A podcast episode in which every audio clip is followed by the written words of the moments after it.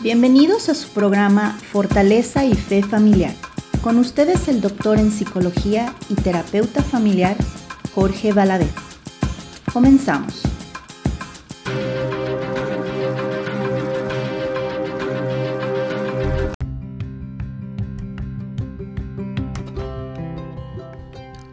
Hola, ¿qué tal? Muy buenas tardes. Bienvenidos a este su programa Fortaleza y Fe Familiar. Yo soy Jorge Valadez, doctor en psicología y terapeuta familiar. Como todos los miércoles es un placer compartir este espacio con ustedes. Este programa que tiene el objetivo de llevarles hasta el lugar donde nos estén escuchando, en su casa, en su auto, en su trabajo, eh, llevarles algunos temas de interés con siempre invitados de calidad especializados en diferentes temáticas. Y el día de hoy eh, tenemos un programa muy interesante. Es un programa relacionado con la felicidad. ¿Quién de todos ustedes eh, no quiere ser feliz? Seguramente cada uno de nosotros queremos ser feliz. Y bueno, ahorita vamos a platicar un poco cómo pues, se puede lograr esto y qué relación juega el cerebro en el desarrollo de la felicidad. Por ahí hay un autor que se llama Martin Seligman, eh, que es conocido como el padre de la psicología positiva. Él afirma que la felicidad se puede aprender y se puede poner en práctica. Entonces nuestro invitado de hoy nos va a platicar eh, cómo, cómo, entender esto y cómo acercarnos a, la felicidad. Para esto, bueno, el día de hoy invité a mi amigo el doctor Jorge Espinosa. Déjenles platico que él es eh, médico graduado en Costa Rica ya desde el 2007 tiene un máster en trastornos de la infancia y la adolescencia por la Universidad de León, España. Además es neuroterapista bajo el grupo Brain Trainer de Estados Unidos y Protracción en Latinoamérica. Él además es profesor de neurociencias en el Instituto NESE y es médico asistente en el Family Care Clinic de Dulot, Georgia. Eh, aquí está trabajando ya desde desde el 2011. Hola Jorge, ¿cómo estás? Hola Jorge, mi gran tocayo, un abrazo, muchísimas gracias por esa bienvenida. Qué lindo volver a compartir unas palabras contigo y este hermoso programa, por supuesto, para todos los quienes nos ven y quienes nos escuchan en, pues a lo largo del mundo, a mis amigos de Costa Rica también. Les envío un saludo, un fuerte abrazo también y agradeciendo que estén aquí acompañando con nosotros en este tema interesante. Sí, saludos a todos aquí desde Fresno, California, a la gente que nos escucha en Atlanta, nos escuchan en varios lugares de Estados Unidos, ¿no? Como Las Vegas, Texas, otros lugares, ciudades de aquí de California. El México, obviamente, yo tengo un montón de familia por allá. Ahora Costa Rica estamos expandiendo. Así es. por ahí. Qué, qué padre, qué padre. Jorge también, además, déjenles platico que es otro Jorge. Para variar, Así es. ese nombre es muy, muy, muy común. Muy común y muy famoso. muy famoso. El otro estaba buscando el teléfono de un amigo que se llama Jorge, otro Jorge, y ya es que le pones en el, en el teléfono, este, buscar el contacto, y tengo, me di cuenta que tengo como más de 15 personas que se llaman Jorge. Entre el primer nombre y el otro dije, mira, qué, qué nombre tan... Va a haber que dividirlos por profesión y por apellido. Sí, entonces tengo que poner claves, ¿no? Jorge Radio, Jorge Médico, Jorge este, Jorge Psicólogo, todo. pues gracias por aceptar la invitación, Tocayo. Este, pues vamos entrando al tema, ¿qué te parece? Claro, por supuesto, Jorge, usted es el que manda y pues, eh, pues quisiera, eh, eh, pues como bien decías tú, ¿verdad? ¿Quién no quiere ser feliz? ¿verdad? Entonces, esta, esta pregunta, inclusive, como bien decías tú en el padre de, la psicología positiva, se la tuvo que haber cuestionado. ¿Quién no se ha cuestionado y qué hago yo para ser más feliz? Esta cuestión no solamente desde el punto de vista filosófico, sino desde el punto de vista neurocientífico, que es el que les quiero traer hoy. Sí. Todos no la hemos hecho. Bueno, ¿qué, qué hace el cerebro para ser feliz? ¿Qué le pasa? ¿Dónde se activa? ¿Dónde se desactiva? Porque hay gente que, entre comillas, puede ser más feliz que otra, teniendo o no teniendo. Y aquí este, pues, este es el detalle, esta es la gran incógnita. El que no tiene, cree que teniendo es feliz. El que tiene, no cree ser feliz, aunque tenga lo que el que no tiene desea. ¿Verdad? Es una, como una percepción muy subjetiva, porque siempre estamos buscando algo. Si, si vamos y preguntamos al gimnasio, por ponerte los, los, los casos tal vez que discuto con mis pacientes en adolescencia. tú, tú, vas y te fijas, eh, qué sé yo, el tamaño de los músculos de los brazos de otra persona y dices, uy, yo quisiera tener esos brazos, ¿no?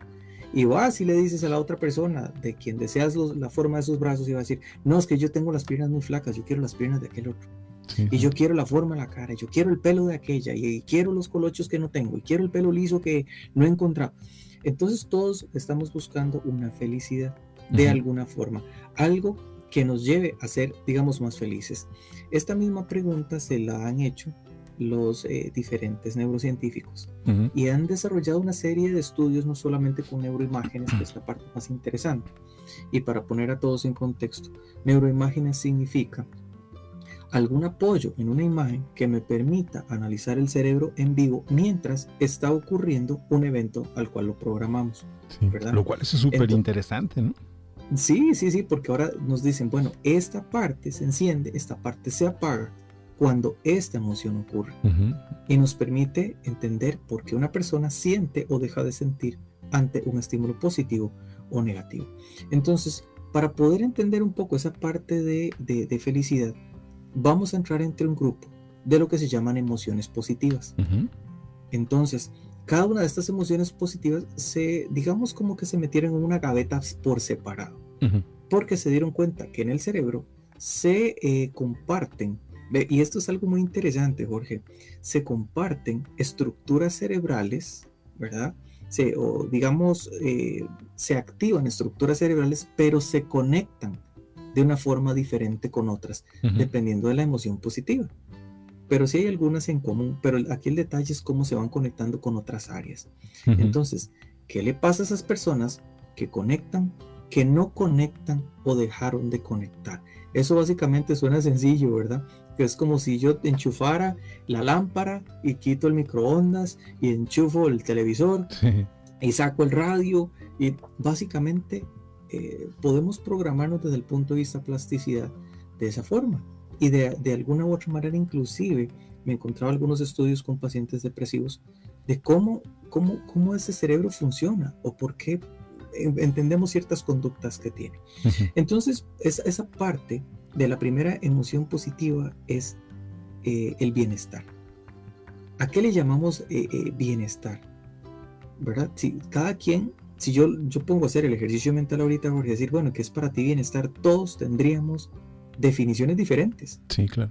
¿Verdad? Mucha gente dice, no, pues yo tengo trabajo, salud, dinero familia, tengo un techo, tengo esto. Hay gente que aspira a cosas gigantescas o cree que teniendo una fortuna bajo el brazo ya tiene bienestar y que con eso puede hacerlo todo. Hay gente que dice, no, yo con familia tengo todo, lo demás es ganancia y con eso puedo sobrevivir. Y de, de alguna u otra manera, para poder como homologar todas esas emociones y sentimientos, lo dividieron en dos cosas. Una cosa que se llama la hedonia, ¿verdad? Que prácticamente es el, esa sensación o placer momentáneo. Por ejemplo, y inclusive hasta muchas técnicas de mercadotecnia van dirigidas a eso. Y te pongo el ejemplo más común, ¿verdad? Que es las compras que tal vez es, digamos, de lo que ahora que viene Navidad o por el cumpleaños, para San Valentín, para Halloween y todo eso, tú ves que las tiendas ponen y ponen y ponen. Sí, sí. Entonces, ven qué interesante. por ponerte una pequeña parte del ejemplo de lo que significa la denedonia en la mercadotecnia. Eh, cuando tú entras a una tienda, vas a ver que tiene un olor particular y tiene una música específica, ¿verdad? Inclusive el color de las paredes tiene mucho impacto mental en la cantidad de cosas que usted puede comprar. Entonces, si tienes la combinación de estas tres cosas, usted no sale vacío de ahí.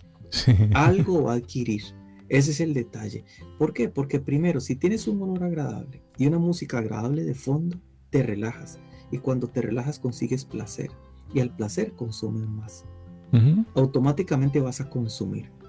El producto que vendan los zapatos, la ropa, los perfumes, etcétera, etcétera. Si por ejemplo, características de los perfumes tienen fragancias determinadas para que la persona se relaje, para que sea más fácil de digamos, manipular sus pensamientos y poder venderle algo, ¿verdad? De hecho, ya la eh, conducta de comprarlo en sí misma es reforzante, ¿no? O sea, una persona cuando compra algo hay una sensación de una eh, microfelicidad instantánea, ¿no? Así es, eso es precisamente lo que hablamos ahorita, ¿no? Como esa parte hedónica, ¿verdad? Y principalmente, y vean qué curioso, hasta esto, ¿verdad? La técnica de los rebajos, ¿no? Tú dices, uy, el precio original estaba en tanto y lo estoy comprando en tanto. ¿verdad? O sea, ellos pueden ponerle el precio que usted quiera y vendérselo al que quieran, ¿verdad? Es simple y sencillamente una técnica donde te están vendiendo algo que estaba muy caro y que al vendérselo tan barato, tú estás ganando. Pero realmente es una cuestión condicionada, ¿no? Entonces, desde este punto de, vista, la hedonia es un placer momentáneo tal como lo escribías y eso está en un área cerebral llamada corteza prefrontal ventral. Eso está básicamente, digamos, como aquí al frente, como para que todos nos entiendan en el área frontal, eh, en, la parte como más superficial, en la parte más de adelante, ¿sí? Eh, como, como una cuestión, digamos, como por aquí por la frente, como para que la gente se nos, nos ubique, ¿no? Es una parte de la hedonia. Pero aquí hay otra cosa muy interesante, y este no lo conocía tampoco tan detalle hasta que revisé estos estudios, que es la eudaimonia. No sé si lo estoy diciendo bien, pero me suena que es como así, ¿no? Ah. Esta eudaimonia, yo decía, pero ¿y esto qué es? ¿Verdad? me, me generó curiosidad. Entonces, resulta que es la sensación de vivir una vida con significado. Y ahí es donde está la historia, ¿verdad? Esto nos genera ya definitivamente una percepción muy distinta. Por ejemplo, yo me ponía a pensar en los mártires o, como decir, la Madre Teresa de Calcuta, que a pesar de que vive en una condición tan crítica de pobreza, eh, nunca se cansan en ayudar a los demás. Y ahora esa conducta para mí tiene sentido porque ahorita vamos a ver la conducta prosocial, qué es lo que le genera al cerebro esa conducta prosocial, ¿no? o cómo se convierte en esa conducta prosocial, precisamente por el estudio de esta sensación llamado eudaimonia. Entonces, mientras, eh, bueno, lo podemos ver desde, desde, diferentes cosas, desde pequeñas obras de caridad, desde ayudar a tu familia, a tus propios hijos, ayudar al vecino, ¿no? Nosotros, por ejemplo, los ticos, que, somos tan dados a ayudar. Y ahí yo creo que en mi caso, como, como te comentaba ahora, Jorge, este, vean qué interesante lo que es la cultura en este sentido. Y, yo creo que por eso nosotros nos dicen los, el país del pura vida, ¿verdad? y, la gran mayoría es porque somos personas muy sociables, muy alegres. Y ahora para mí este estudio tiene sentido en ese sentido. ¿Por qué? Porque nosotros como ticos tendemos a ayudar a todo el mundo. Somos serviciales per se. Somos, eh, como te digo, muy altruistas, somos eh, muy empáticos, porque se nos cría de esa forma. Tenemos que ayudarle a mucha gente, tenemos que ser serviciales, tenemos que ser muy sociables en ese sentido. Y, mira que para mí, eh, uno de, los mejores ejemplos, como te contaba ahora, pues recién terminé uno de los, de los Ironman con una, con una meta muy importante, que era eh, celebrar el, un año del accidente que tuve. y, pues poder celebrar que está uno vivo, ¿no? Es, es esa parte, digamos, hedónica en ese momento en que uno sufre como perro, pero cuando, cuando ya termina es, esa, esa llegada a la meta, este, eh, la sensación de placer que te da de sentir que estás vivo, que hiciste algo que no es fácil de hacer, eh, te da muchísimo placer, te da muchísimo regocijo. Pero aquí lo que quiero rescatar mucho fue el trabajo de mi entrenador, ¿verdad? Que un, muy buen amigo, un gran amigo de la infancia, que por las cosas de la vida me lo encuentro a la hora correcta, en el momento correcto, quien hace lo mismo, pero a un nivel muchísimo más profesional que yo, y, decide por mero altruismo decirme, ¿sabe qué? Yo le voy a acompañar y yo le voy a ayudar en su plan de entrenamiento y a que, a que usted consiga su meta. A eso llamamos una eudaimonia, ¿verdad? Una sensación de decir, ¿sabe qué? Yo le voy a dar todo lo que yo sé eh, sin que haya ni siquiera un, medio económico de, por medio, sino simple y sencillamente una, un acto muy empático y muy altruista para, para ayudarnos a los demás a conseguir esa meta. ¿Y qué, qué, recambio tiene eso en el cerebro? Un montón. Y ahorita lo, lo, lo vamos a ver. ¿no?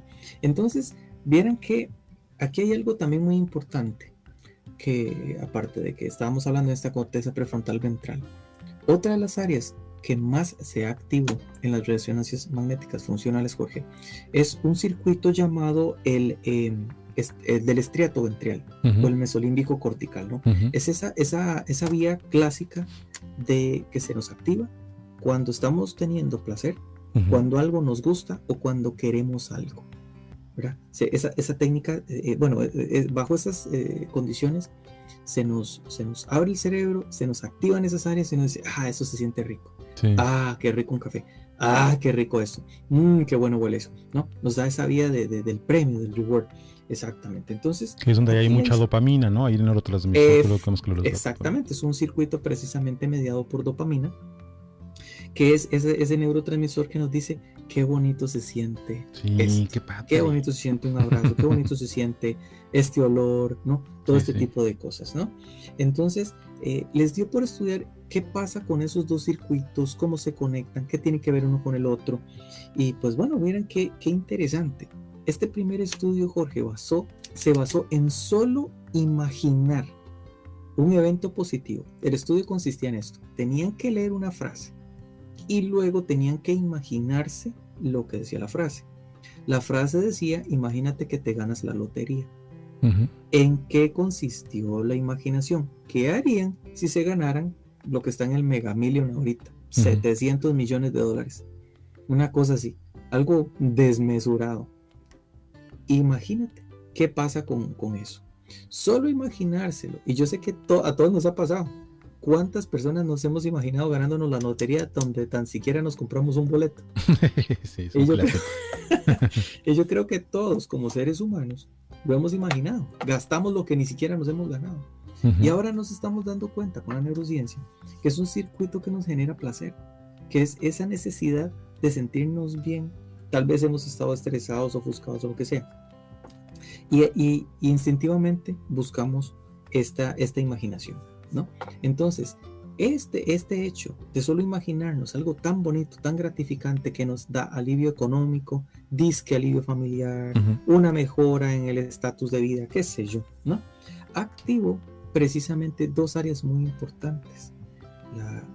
el núcleo accumbens, este que estamos hablando, ¿no? del, sistema de dopamina, y el, em, una estructura cerebral muy importante del cerebro emocional llamado la amígdala, que es clásicamente es encargada de mediar las emociones, ¿no? De principalmente las de huida de escape, ¿verdad? Eh, o, de protección, ¿no? Pero ahora vemos que ahora el rol de esta amígdala también tiene que ver con las emociones imaginarias procesadas a través del placer en esta vía eh, mesolímbico cortical. Y vean qué, qué interesante. Llamemos eso la, la primera parte, cómo activó ese cerebro, la imaginación. Vean lo poderoso que es solamente pensar en algo positivo, que es como la primera moraleja de la neurociencia para nosotros. ¿Qué fue lo segundo en este estudio em, que activó esta área prefrontal ventromedial? O sea, este mismo circuito unido a la amígdala. Vean qué interesante. ¿Y sabes qué le activó en la misma intensidad? Ver fotografías de tus hijos. Al parecer, vean qué interesante, ¿eh, Jorge? Ven qué interesante crear esos, esos momentos, esos, eh, ¿qué podemos decir? Esas vivencias. Sí, experiencias. Y grabarlas en una imagen y que constantemente estemos viendo. Porque vean que tiene el mismo poder positivo dándonos bienestar. Solo el hecho de tener eso en la sala. Solo el hecho de tener eso en el cuarto. Tener la foto de nosotros con nuestros hijos. Y, y lo mismo va a pasar con los hijos cuando vean las fotos de ellos con nosotros, haciendo eventos, caminando en el parque, andando en la piscina, sonriendo. Eso ya per se nos genera bienestar. Solo el hecho, yo, y yo creo que eso es una de las técnicas más poderosas que he visto en personas con depresión. Vean qué interesante. Tienen un poder de alivio enorme y ahorita vamos a discutir qué fue lo que pasó con estas personas depresivas y por qué eh, es, una técnica bien interesante de, ejecutar. ¿no? Em, luego, el, detalle de esto, Jorge, eh, de, este estudio, eh, de, estar viendo, de estar pensando positivamente, de hablar las, ¿cómo se llama? De ver las fotos de, nuestros hijos. Digamos que fue proporcional al aumento de pensamientos positivos. Eso visto desde el punto de vista, eh, digamos, de lo que piensa cada persona. se, expuso a estas fotos, estas personas empezaron a tener más positividad. Pero lo más interesante, Jorge, al final es cómo estas áreas eh, cerebrales se activaron vistos en la resonancia magnética funcional y asimismo aumentaron el índice percibido de bienestar. Entonces la persona, por solo el hecho de ver fotos de sus hijos, ya se siente mejor. En otras palabras, se siente más feliz, que es la, parte de lo que queríamos discutir en este programa. Vean que solo eso, qué interesante. Dos cosas en, esta, en estos estudios. El pensamiento positivo, ¿verdad? Que es parte de lo que definitivamente mi entrenador me ha ayudado muchísimo en, esto, principalmente para quitarse esas barreras mentales. El siempre pensar, sí lo puedo hacer y lo voy a hacer. Eso es algo muy, muy... Que eso, algo que rescato muchísimo ahora. Sí, y esos pensamientos positivos para que la gente no se entienda. Eh, digo, de repente puede confundirse que solamente es pensar así como cosas bonitas, que, igual es algo de eso, pero tiene que ver también con otras eh, emociones que tienen nombre, ¿no? Como el optimismo, este, la esperanza, que se han hecho estudios al respecto, ¿no?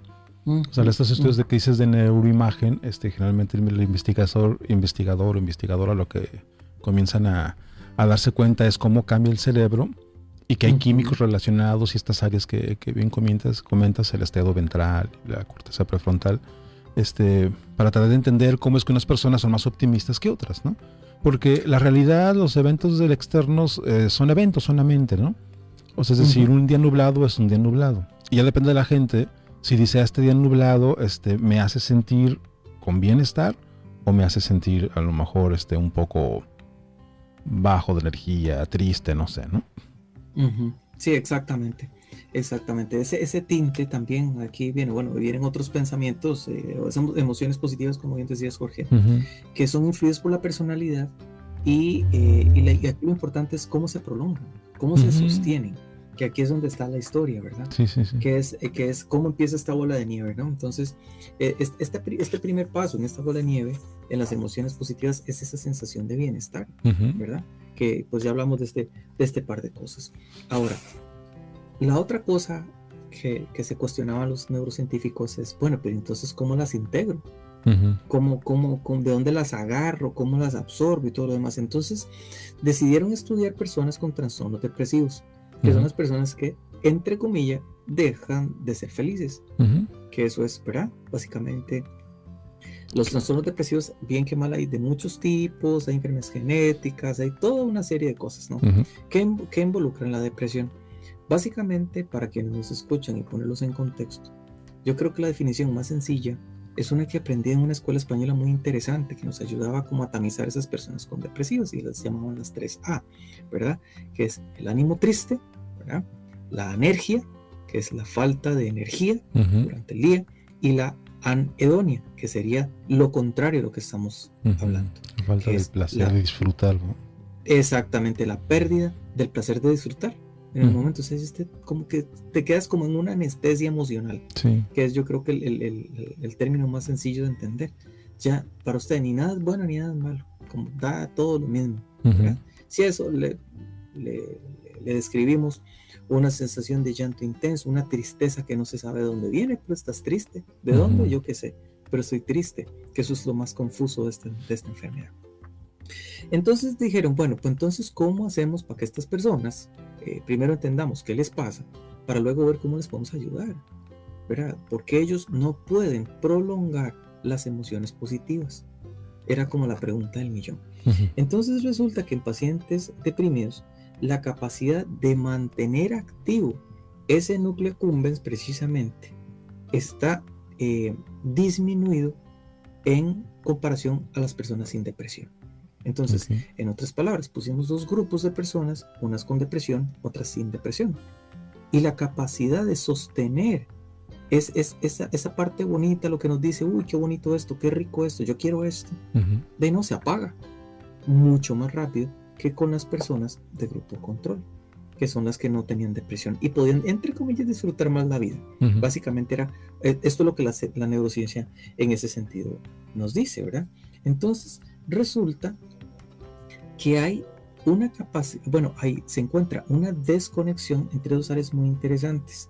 Una es entre este circuito que me genera placer en el núcleo cumbens y el giro frontal medial, que es otra de las áreas que me dice a mí, yo quiero, o, digamos, es un área que me permite regular la conducta y enfocarme en una meta, eh, digamos, eh, alcanzar una meta que yo me ponga, como viéndolo en, palabras sencillas. Resulta que no hay una conexión entre esa gran sensación de placer y esta área que me dice tienes que hacer esto para que alcances esta meta. Eso hace plac y no se llega a conectar. Y eso, pues, por supuesto, nos explica mucho la conducta de la persona depresiva y por lo cual no es feliz, no siente bienestar de su vida y por lo cual no es feliz. ¿Cómo? Porque pues si yo no tengo cómo sentir placer y mucho menos no sé qué voy a hacer para alcanzar esa meta. Y tal vez muchos de nosotros, este, hasta como terapeutas, tenemos que entender mucho cómo, qué, qué tanto y cómo le estamos pidiendo a esa, persona que empiece a integrar nuevas cosas en su vida. Porque ahora, ahora entendemos que definitivamente ellos no saben uh, organizar cómo eh, alcanzar una meta por medio de una, conducta. Sí, por eso de repente no se mueve, no nada les motiva ya por la cuestión que comentabas de anedonia, pero además como que su conducta tiene que ver con retraerse, ¿no? Más que, ir hacia adelante y alcanzar cosas, pues. Exactamente, entonces lo, que vemos ahí ya en depresiones un poco más severas es esas personas que ya básicamente se sentaron en una silla como la gran mayoría de, personas o familiares describen, es que está como un zombie, está perdido en el espacio, está viendo hacia el techo por horas y ahí se queda, y se queda, y se queda y básicamente viendo pues el, el tiempo pasar. Entonces, ¿cuál es la meta? Que bueno, definitivamente farmacológicamente es una gran meta que se persigue, pero desde el punto de vista conductual aún más. ¿Por qué? Porque resulta que personas que activan estas dos zonas tienen un doble beneficio. Y el más importante es el disminuir el nivel de cortisol. y, aquí les cuento en ese sentido qué es lo que pasa. El cortisol, eh, para quienes no conocen e, este término, es una hormona que se forma en respuesta al estrés, con la finalidad de que tú escapes o que huyas o que te defiendas de algo que es nocivo. Y aquí, bien que mal, eso está eh, bajo el mecanismo de huida como una forma de preservar la vida. Aquí el detalle, Jorge, es la parte más triste en este tipo de enfermedades mentales, es que el cerebro no puede diferenciar el, la amenaza imaginaria de la amenaza real. Los vive como si fueran ciertas. Entonces, personas bajo estrés crónico tienen grandes índices o grandes niveles de cortisol y están así todo el tiempo, como si tuvieran que escapar, como si tuvieran que huir de algo que realmente no existe. Son aquí, Son, son procesados mentalmente. Entonces, a lo largo de la exposición de estos grandes niveles de cortisol, vamos a, tener un índice de desconexión entre estas dos áreas importantes. Una, lo bueno, eh, ahora con esta vida de conexiones y de eh, teletrabajo, de alto nivel de estrés, del corre, corre, nos pone a activar el cerebro, sí. Aquí el problema es cuando no lo sabemos desactivar, cuando no sabemos cómo parar ese corre, corre el cortisol se sigue disparando, se sigue disparando y te sigue poniendo en un momento de, de, huida y escape, pero no en un momento de aprendizaje. Y esa es, aquí es la otra clave de la neurociencia. Muchas de las cosas por las cuales las personas no se sienten bien es porque no saben apagar ese cortisol y como algunos de los psiquiatras que me, encantan seguir este, llaman intoxicación por, por cortisol, precisamente, porque ya eh, tenemos tanto que no podemos parar. Eso por se nos activa zonas de ansiedad que después no sabemos cómo parar o como tal vez usted que tiene tanta experiencia en la parte de psicología, Jorge, nos dicen, eh, de hecho no puedo callar la mente. Y es peor cuando todo está en silencio, porque te llega y te llegan pensamientos, pensamientos intrusivos que no me dejan descansar, que no me dejan de preocupar y yo no los quiero quitar y no sé cómo, ¿verdad? Que es la parte que es como más fatigante característico de esta intoxicación por cortisol. Ahora, vean ustedes qué interesante. Estas personas se les midió el cortisol y se les empezó a entrenar para que tuvieran una percepción diferente de la vida, ya sea a través del mindfulness, del ejercicio, de una mejor dieta, de mejorar la calidad de sueño. Y esto aumentó los puntos en la sensación de la escala del bienestar. De bienestar psicológico. Es correcto. Y inclusive ganando bienestar físico. Pero aquí estábamos hablando del puro bienestar eh, psicológico, exactamente, tal como, como, lo estabas diciendo, ¿no? Entonces, aquí viene otra cosa, otra cosa interesante. ¿Qué, qué pasó para que estas personas ganaran esa, ese bienestar? Y aquí viene la técnica y otra de las tantas moralejas de la neurociencia. Y es el bienestar, como les decía, en esta palabra extraña, eudaimónico. ¿Cómo se logra esa sensación? ¿Cómo el cerebro puede llegar a cambiar y empezar a sentir placer activando el área tegmental ventral, inclusive la amígdala, que es tan difícil de cambiar en la depresión? Bueno, recordemos que la, el eudaimonia es eh, esa sensación de, tener una vida con sentido, con significado. Resulta ser que personas que empezaron a ayudar o, familias que empezaron a ayudar a familias en necesidad, empezaron a tener altos niveles de percepción del bienestar. Y lo más interesante de todo, este, Jorge, es que esta actividad de grupos, ayudando a grupos, que en este caso fue específicamente familias, ayudando a familias en necesidad, creó una activación muchísimo más permanente de la conexión entre el área tegmental ventral y la amígdala y podía hacer que las personas depresivas sostuvieran más los niveles de felicidad. Okay. Entonces, vean qué interesante sacar ese tiempo, porque aquí, aquí hubo algo, algo pasó y nos va a faltar tiempo para poder este, ver más en detalle cómo ese estudio arrojó este detalle. ¿verdad? ¿Cómo le podemos ayudar? No solamente a otra familia, que eso se llama conducta prosocial, que ya vamos a hablar de eso, ¿no? sino cómo el cerebro actúa en un mecanismo reforzador positivo a una persona enferma mental a recuperarse de una forma que no se logra de otra. de, de, otra forma, quiero decir farmacológicamente hablando. Esos niveles sostenidos de placer eudaimónico se logran simple y sencillamente sacando el rato para ayudar a alguien más. Y ahí quiero como hacer ese link que hablamos al principio de la Madre Teresa, porque ella decía que era feliz. Y eso pues su grupo de monjas que se dedicaba, ¿verdad? Ya no era, estamos hablando como una familia, aunque ellas se ven como familia. Habría que sentarse a ver eso un poco más en detalle, ¿verdad? Pero digamos, personas que han logrado actos altruistas enormes, ¿verdad? Como ella, por, porque es la primera que se me dio a la mente, pero deben de haber muchísimos más. Eh, ¿Cómo logran ser felices? Y claro, cuando usted ayuda a esa gente en necesidad, con hambre, con pobreza, en desastres naturales, etc., eh, ¿cómo eso te genera un, gran premio que no se consigue de otra forma? que es este bienestar eudaimónico. Y obviamente no, no la, idea es que no todos nos convertamos en la Madre Teresa de Calcuta ni nada por el estilo, sino que incluso algo mucho más sencillo, ¿no? Este, este Seligman hablaba de tres emociones positivas para cultivar el bienestar, ¿no?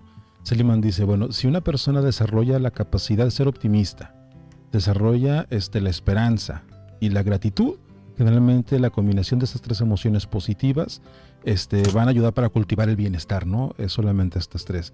Que es una visión muy diferente de lo que luego estamos acostumbrados a estudiar, ¿no? Porque tenemos una tendencia a estudiar lo, patológico, lo inadecuado, lo malo, el sufrimiento.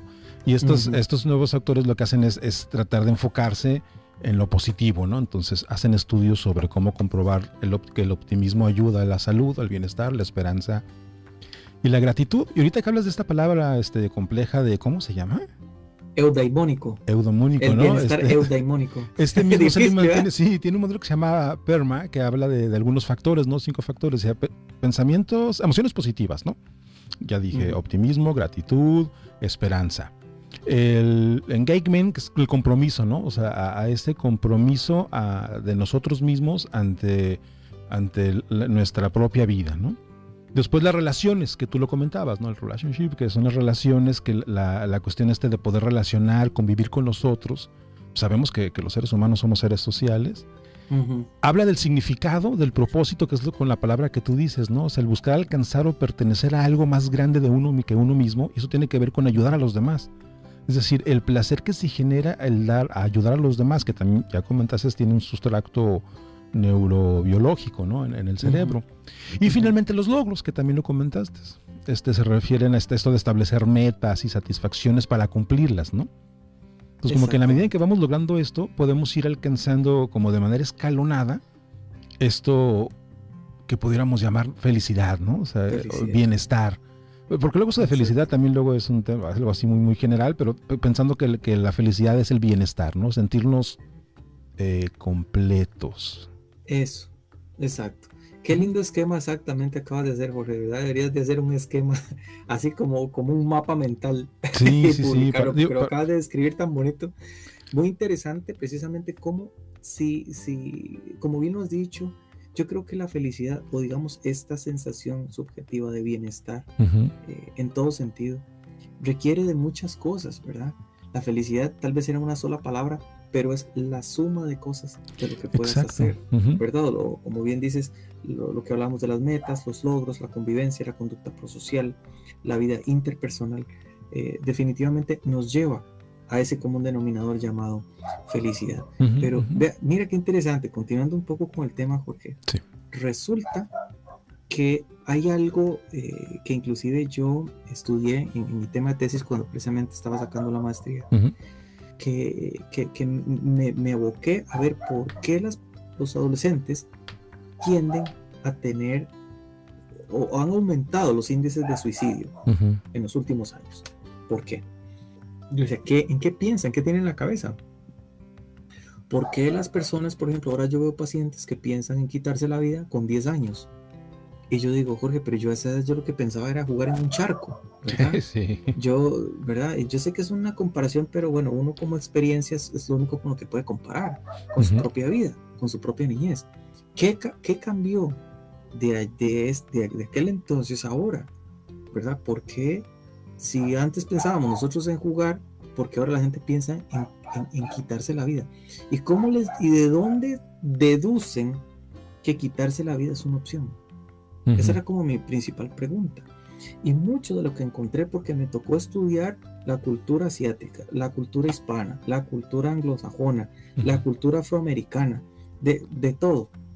Y, y todos llegan a un común denominador, Jorge. Y lo interesante, ¿sabes qué es? Que no son resilientes. Las personas no tienen resiliencia. Y ante la primera o segunda dificultad dicen, esto no tiene sentido. ¿Verdad? Esto, esto no, ¿para qué?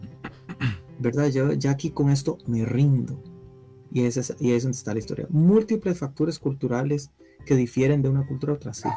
Sí, Definitivamente que eso es otra historia. Pero lo que sí llegaron a tener todos al mismo tiempo es la falta de resiliencia. Y entonces... Explícale al público qué es eso de resiliencia. Claro que ¿Cómo te gustan las palabras extrañas? Raras, ¿verdad? Pues que yo no las inventé. Me las encontré en el estudio. ¿Qué es eso de resiliencia? tradicionalmente, mira, la, resiliencia, en palabras sencillas, es la capacidad que un objeto tiene para sufrir estrés y regresar a la forma original. Desde el punto de vista conductual en el ser humano, es cómo nosotros, nos, los, cómo es nuestra capacidad para poder regresar a nuestro estado habitual después de un evento estresante. Yo he escuchado por ahí que incluso algunos estudios de resiliencia dicen que ver no solamente regresar al estado eh, previo al estrés, sino incluso mejorar a través de la crisis, ¿no? Claro. cómo estar incluso mejor que cómo estabas. Claro, y ahí es el poder, es el poder de la falla. Y eso es una de las cosas ahora que estás tocando el tema. Eso es una de las cosas que la gente o que los adolescentes no tuvieron por exceso de protección que no les permitía ser iguales o, como bien dices tú, mejores que antes de la crisis. No tuvieron oportunidad de aprender durante la escasez, que fuera, esa era la otra técnica, ¿no? Aprender durante la escasez y decir, bueno, ¿qué hago? ¿Dónde está mi sistema creativo para poder buscarle una solución a esta situación? Sino que en lugar de buscar una solución, nos abocábamos al pensamiento negativo, que es lo, lo opuesto que estamos diciendo, ¿no? Y eso es como inversamente proporcional a la falta de resiliencia. Entonces, aquí la historia era que, volviendo a la, parte de la resiliencia y la felicidad, es que las personas, mientras más resilientes, más felices son. Y ahí volvemos a la bola de nieve. Tenemos una persona resiliente, una persona que se puede reponer de, eventos negativos, es, se considera más feliz con una, con una mayor sensación de bienestar o, tanto anedónico como eudaimónico. O sea, la persona dice, sí, yo consigo bastante, o, soy feliz, en otras palabras, ¿verdad? O de alguna u otra manera, como bien diríamos, minimizan sus problemas, ¿verdad? Entonces, una vez que hemos pasado por experiencias tristes y todo lo demás, nos hemos sobrepuesto a eso, ya nosotros no lo vemos con los mismos ojos, ¿verdad? Ya nos decimos, no, ya yo pasé por donde asustan, como dirían vulgarmente en mi país, y ahora ya a mí eso ya no me da, ya no me hace sentir tan mal como antes, ¿no? Y así mismo lo podemos ver inclusive hasta en las relaciones, ¿verdad? Eh, una vez que hemos pasado por una relación patológica y nos ha ido malísimo, ya para una segunda relación lo vemos con ojos diferentes, lo que muchas personas llamarían madurez, ¿verdad? Pero bueno, es una, una eh, combinación entre experiencia, resiliencia y autoconfianza, y pues toda una serie de cosas que se aprenden desde, desde, desde la crisis, como, como bien has dicho, ¿verdad? Entonces, aquí la cosa, eh, o lo que nos dice, y, aquí eh, la neurociencia quiero decir, es que la resiliencia, tarde o temprano, bueno, es modelable, primero que todo. ¿Y por qué es modelable, Jorge? Porque ya encontramos el área cerebral que la genera. Y ven, otro, otra cosa interesante, otro papel que se le añade a esta estructura cerebral que es la amígdala. La amígdala, como bien hemos dicho, este, es, parte del circuito emocional, del, cerebro emocional, que me permite coordinar la parte emocional desde el punto de vista huida, escape, etcétera, ¿no? Resulta que ahora la activación cerebral ante los actos de resiliencia, o vean, lo, lo que es más interesante, es que el tamaño de la amígdala está aumentado en las personas con mayor capacidad de resiliencia. O sea, se genera plasticidad cuando se es resiliente.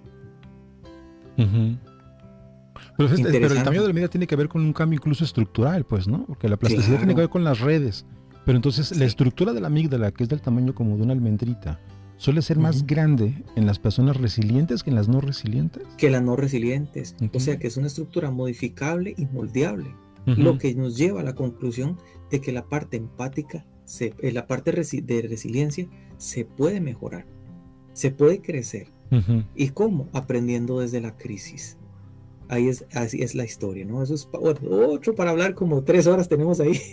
Sí, sí. Qué lástima que nos quedan cinco minutos, así que tú dime. Pues. Hasta dónde nos llega.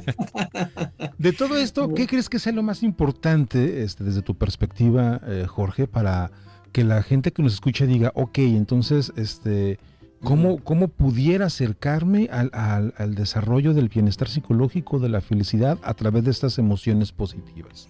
Claro, mira, yo lo resumiría porque todavía nos faltaron dos cosas más, pero los vamos a tocar rapidito, Jorge.